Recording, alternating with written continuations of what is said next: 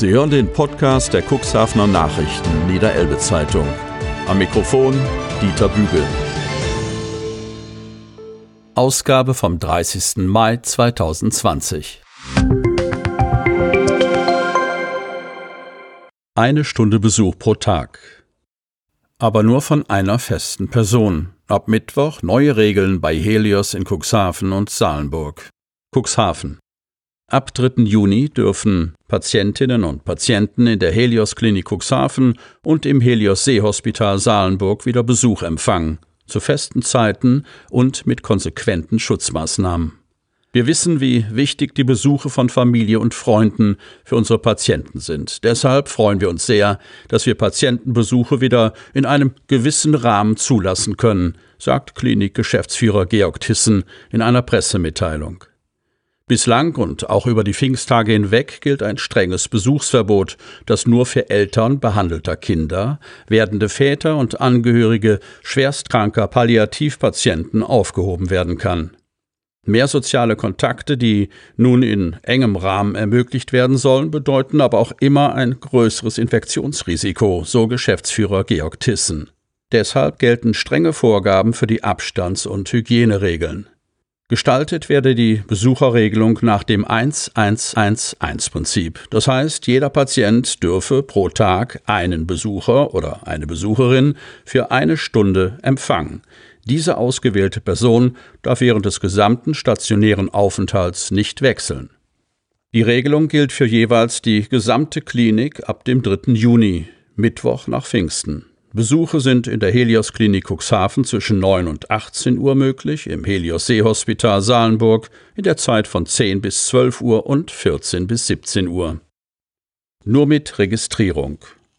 Alle Besucherinnen und Besucher müssen sich an der Information am Haupteingang mit einem Kontaktformular registrieren lassen und sich die Hände desinfizieren. Sie erhalten einen Besucherausweis, der auf Station vorgezeigt und beim Verlassen der Klinik wieder an der Information abgegeben werden muss. In jedem Zimmer, auch in Mehrbettzimmern, darf sich maximal eine besuchende Person aufhalten, die zudem anderthalb Meter Mindestabstand zu den anderen im Raum einhalten muss. Zusätzlich müssen alle Besucher eine Schutzmaske tragen. Nicht auf Isolierstationen. Auf den Intensivstationen sind Besuche weiterhin nur nach vorheriger Absprache mit dem Stationsteam möglich. Patienten, die auf einer Isolierstation liegen, dürfen keinen Besuch empfangen. Ebenso darf kein Besuch stattfinden, wenn der Besucher selbst Krankheitssymptome wie Husten, Fieber oder Durchfall hat oder in den letzten zwei Wochen Kontakt zu einem bestätigten Covid-Patienten hatte. Das niedersächsische Sozialministerium hatte im Zusammenhang mit Corona am 20. Mai geänderte Besuchsregeln für die niedersächsischen Krankenhäuser geltend gemacht. Da zum Schutz der Patienten, der Besucher und der Mitarbeiter ein umfassendes Hygienekonzept erarbeitet und umgesetzt werden muss, haben die Helios Klinik Cuxhaven und das Helios Seehospital Salenburg mit dem Gesundheitsamt des Landkreises Cuxhaven einen Leitfaden abgestimmt, heißt es in der Helios Mitteilung. Ziel sei, dass das Gesundheitsamt im Falle einer Infektion die Infektionskette nachverfolgen könne. Besucherinnen oder Besucher könnten dann unter Umständen unter Quarantäne gestellt werden.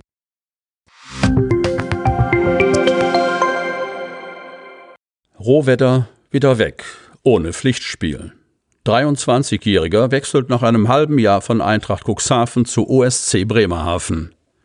Cuxhaven Bremerhaven. Das war ein kurzes Gastspiel. Nach einem guten halben Jahr verlässt Steffen Rohwedder wieder den Bezirksligisten Eintracht Cuxhaven und schnürt seine Fußballschuhe zukünftig für den OSC Bremerhaven. Das war von vornherein so zwischen den beiden Vereinen vereinbart. Nicht geplant war allerdings, dass der 23-Jährige nicht ein einziges Mal für das Team vom Jahnplatz aufläuft.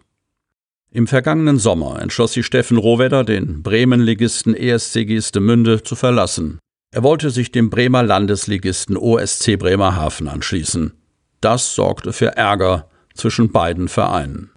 Zuvor hatte der 23-Jährige eine starke Saison bei Geestemünde gespielt und 16 Treffer in 28 Spielen erzielt. Der ESC ging davon aus, dass Rohwedder beim Thüringer Oberligisten Karl Zeiss Jena II einen Vertrag unterschreibt. Doch Rohwedder entschied sich um und heuerte beim OSC an. Eine Freigabe von Geestemünde bekam der 23-Jährige jedoch nicht. Die hätte er nur bekommen, wenn er nicht innerhalb des Landes Bremen gewechselt wäre. Erst vor dem Arbeitsgericht fanden die Vereine eine Lösung. Vater Martin Rohwedder zahlte 2000 Euro, um seinen Sohn sozusagen aus dem Vertrag herauszukaufen. Rohwedder Junior verpflichtete sich bis zum 30. Juni 2020 nicht für einen Bremerhavener oder Bremer Verein zu spielen – im Gegenzug erteilte der ESC unverzüglich die Freigabe. Der 23-Jährige durfte also beispielsweise zu einem Verein in seiner Heimatstadt Cuxhaven wechseln. Und das geschah dann auch. Rohwedder kehrte zur Eintracht Cuxhaven zurück. Nun, nach nur einem halben Jahr, bricht der 1,90 Meter lange Schlacks also wieder seine Zelte in Cuxhaven ab, ohne auch nur einmal für Eintracht in einem Pflichtspiel aufgelaufen zu sein. Durch die Corona-Pandemie machte er kein Bezirksligaspiel. Die Saison wird aller Voraussicht nach abgebrochen und Rohwedder wird zur neuen Saison für den Bremen-Liga-Aufsteiger OSC spielen. Nach Informationen unserer Zeitung hat sich der 23-Jährige bereits von der Mannschaft verabschiedet. Björn Böning, sportlicher Leiter des OSC Bremerhaven, ist erleichtert, dass der Transfer über die Bühne geht. Mit Steffen bekommen wir eine richtige Kanone. Er hat Speed, eine gute Technik und weiß, wo das Tor steht. Die Aktion im Vorjahr hat ihn ziemlich mitgenommen. Coach Yusuf Sahin ergänzt, der Junge möchte jetzt wieder Spaß am Fußball haben. Sein bis dato letztes Punktspiel bestritt der 23-Jährige am 19. Mai 2019. Ausgerechnet beim OSC im Nordseestadion.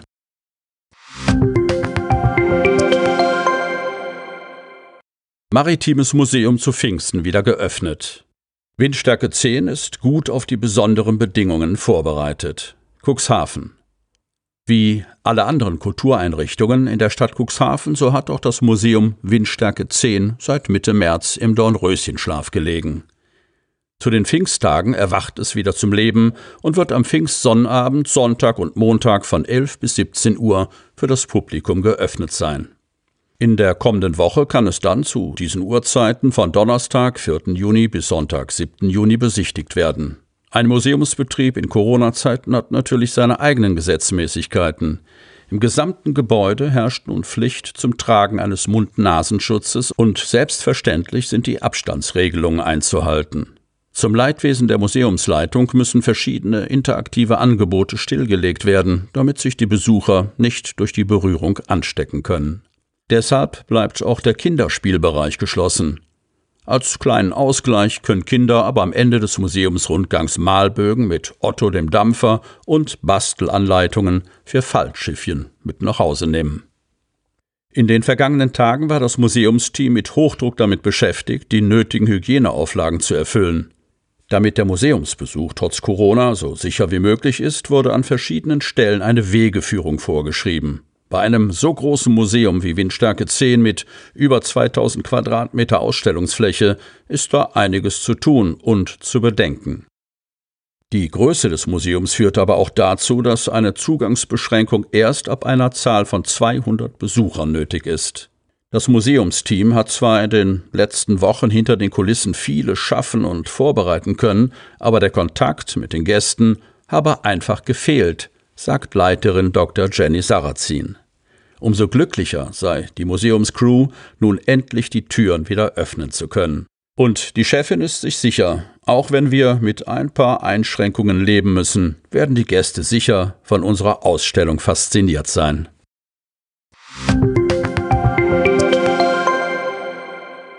Schönheitskur für das alte Rathaus. Das historische Gebäude im Herzen der Otterndorfer Altstadt soll in den kommenden Monaten renoviert und saniert werden von Jens Christian Mangels. Otterndorf. Das Gebäude hat mehr als 400 Jahre auf dem Buckel, da wundert es nicht, dass es mal einer Auffrischung bedarf. Das historische Rathaus in Otterndorf soll in den kommenden Monaten renoviert und saniert werden. Gleichzeitig beginnt die Suche nach einem neuen Pächter für den Ratskeller. Im Oktober 2019 stellte die CDU-FDP-Gruppe im Otterndorfer Stadtrat den Antrag, die für die Renovierung und Sanierung des historischen Rathauses erforderlichen Schritte in die Wege zu leiten. Die Begründung Der Gebäudekörper weist mittlerweile erheblichen Instandhaltungs- und Erneuerungsbedarf auf. Jetzt kommt Bewegung in die Sache. Wie Bauamtsleiterin Maike Schilling am Donnerstag im Bau- und Altstadtsanierungsausschuss mitteilte, stehen 40.000 Euro für die Sanierung des Fachwerks am nördlichen Anbau und der Ratskellerfenster im Haushalt zur Verfügung. Außerdem sollen diverse Dachrinnen und Fallrohre am historischen Gebäude erneuert werden. Doch diese Summe wird wohl nicht reichen. Bei einer Besichtigung im Februar mit Vertretern aus Politik und Verwaltung wurden weitere Mängel festgestellt. Risse, Abplatzungen und Wasserschäden. Aber das ist noch nicht alles. Ende September könnten weitere Sanierungsarbeiten anfallen. Dann endet die Pachtzeit des Gastronomen Reinhard Schiede im Otterndorfer Ratskeller. Wie groß der Renovierungsbedarf in den Restauranträumlichkeiten tief unter dem Rathausplatz ist, steht noch nicht fest. Nicht nur die Renovierungskosten machen der Politik Sorgen, sondern auch die Pächternachfolge. Das wird nicht einfach, einen neuen Pächter zu finden, sagt Malte Hink, SPD, Vorsitzender des Otterndorfer Bau- und Altstadtsanierungsausschusses. In Kürze sollen die Sanierung des Fachwerks und der Ratskellerfenster starten. Der Landkreis Cuxhaven hat die denkmalrechtliche Genehmigung dafür bereits erteilt. Auch den folgenden mit Fotos dokumentierten Schäden soll es dann an den Kragen gehen. Riss im Mauerwerk im Bereich des Hintereingangs, nördliche Gebäudeseite. Riss im oberen Türbereich im Barockzimmer, Mauerwerk und umlaufende Leiste. Schäden an den Fensterbänken im Barockzimmer, Risse und Abplatzungen im Farbauftrag. Wasserschäden am Schrank im Barockzimmer, Schäden am Holzunterbau der von dem Rathaus aufgestellten Kanone. Spätestens im Jahr 2025 soll das historische Rathaus wieder in einem einwandfreien Zustand sein, so der Wunsch der Otterndorfer Politik. Dann nämlich feiert die Medemstadt ihr 625-jähriges Jubiläum. Die CDU-FDP-Gruppe hat die Verwaltung bereits im November 2019 in einem Antrag gebeten, frühzeitig mit den Vorbereitungen für die Feier zu beginnen. Um das Ereignis angemessen zu würdigen und zu feiern, bedarf es einer langfristigen Ideenfindung, Abstimmung und Planung, heißt es in dem Antrag von CDU und FDP.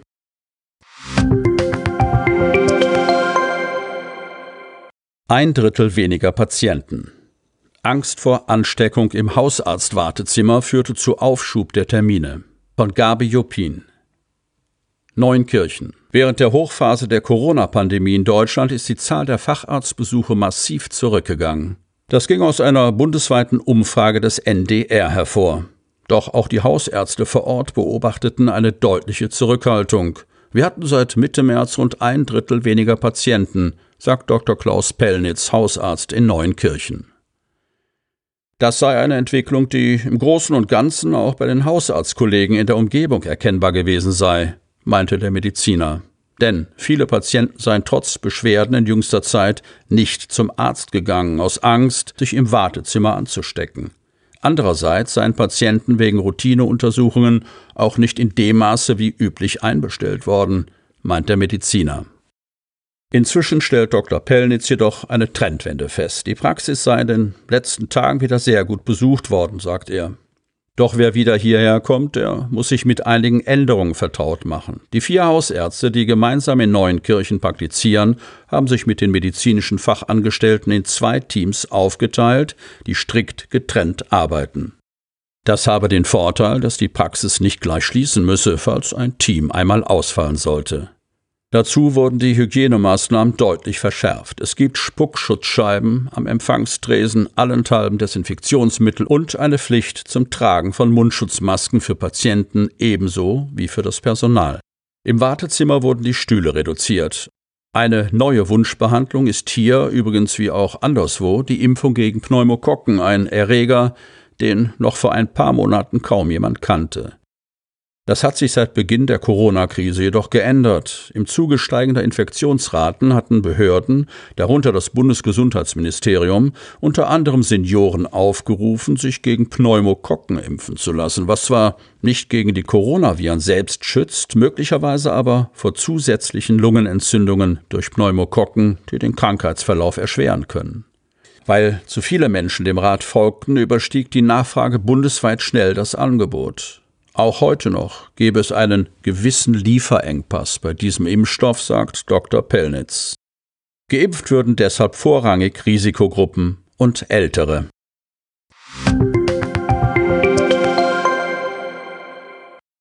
Nach Corona-Ausbruch. Gottesdienst nur mit Abstand und Mundschutz. Cuxhaven Bremerhaven. Nach einem Corona-Ausbruch, der von einer Pfingstgemeinde in Bremerhaven ausgehen soll und bis in den Landkreis Cuxhaven hinausstrahlt, hat sich Jörg Meyer-Möllmann, Superintendent des Kirchenkreises Cuxhaven-Hadeln, zu Wort gemeldet. Er weist darauf hin, dass in den Gemeinden des evangelisch-lutherischen Kirchenkreises strengste Hygienemaßnahmen angeordnet sind. So gelten bei allen Gottesdiensten, sowohl in den Kirchenräumen als auch im Freien, die folgenden Regeln. Es werde auf den Mindestabstand geachtet, deshalb seien Sitzplätze entsprechend markiert. Darüber hinaus bestehe die Pflicht, kontinuierlich einen Mund-Nasenschutz zu tragen. Auf den Gemeindegesang werde konsequent verzichtet. Auch seien Desinfektionsmöglichkeiten vorhanden und müssten genutzt werden. Meier Möllmann kurz vor dem Kirchenfest Pfingsten. Indem wir diese Regeln konsequent einhalten, können wir weiterhin guten Mutes miteinander Gottesdienst feiern. Eine Notwendigkeit in den Stand der Tugend erhoben. In kleiner Gesellschaft. Gabriele R. Lüttgebrune zeigt in der Altstadtbuchhandlung ausgewählte Werke. Von Kai Koppe.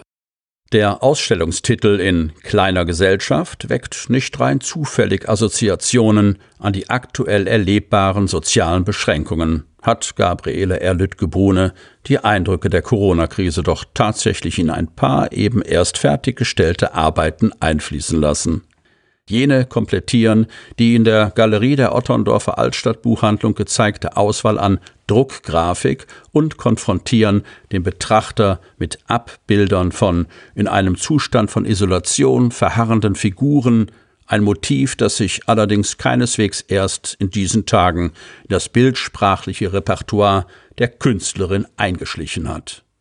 Notizen von früher, Verwahrtes und Verworfenes hat sie nach eigenen Worten bei der Vorbereitung der auf die beiden Galerieräume verteilten Ausstellung aufgegriffen, verfremdet oder weiter bearbeitet. Andererseits bediente sich die Cuxhavenerin aus dem umfangreichen Fundus abgeschlossener Arbeiten.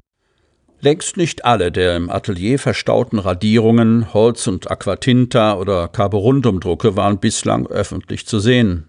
Auf die Präsentation eines Bruchteils davon wird es in Anbetracht des Platzangebots allerdings auch in den Räumen der Altstadtbuchhandlung hinauslaufen.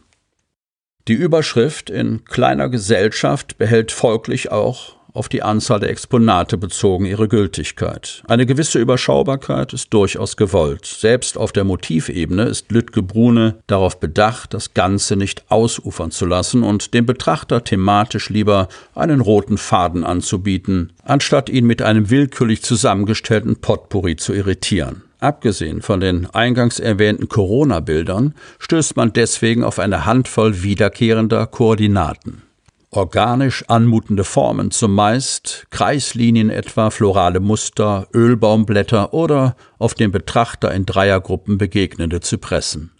Solche gegenständlichen Elemente dürfen hier als Hinweise auf die Sehnsuchtsorte der Künstlerin gelten. Wenn man so will, gewährt Gabriele Lüttgebrune ihren Besuchern also in dem titelgebenden intimen Rahmen ein paar ganz persönliche Einblicke. Wer die Mühe scheut, der von der Künstlerin verwandten Symbolik nachzuspüren, lässt sich möglicherweise von satten Farben, der Schönheit filigraner Linien oder der Vielfalt der unter dem Begriff Druckgrafik versammelten Methoden begeistern. Immer wieder kombiniert die Cuxhavenerin unterschiedliche Techniken und drückt manchen ihrer Blätter mit zeichnerischen, daher die Schreibweise Druckgrafik oder gar mit malerischen Mitteln zu Leibe. Zum Teil habe ich gedacht, ich muss da noch etwas dagegen setzen, erklärte sie in einem Vorgespräch zur Ausstellung, die in Absprache mit Altstadtbuchhandlungschefin Susanne Rennebeck zustande kam und mit Rücksicht auf das nach wie vor geltende Abstandsgebot am kommenden Sonnabend, 6. Juni, 11 Uhr, ohne die sonst übliche Vernissage eröffnet werden wird. Stattdessen freue sie sich, sagt Lütke Brune, über die Wochen bis zum 15. Juli verteilt viele Besucher in kleinem Rahmen in diesen wunderbaren Räumen begrüßen zu dürfen.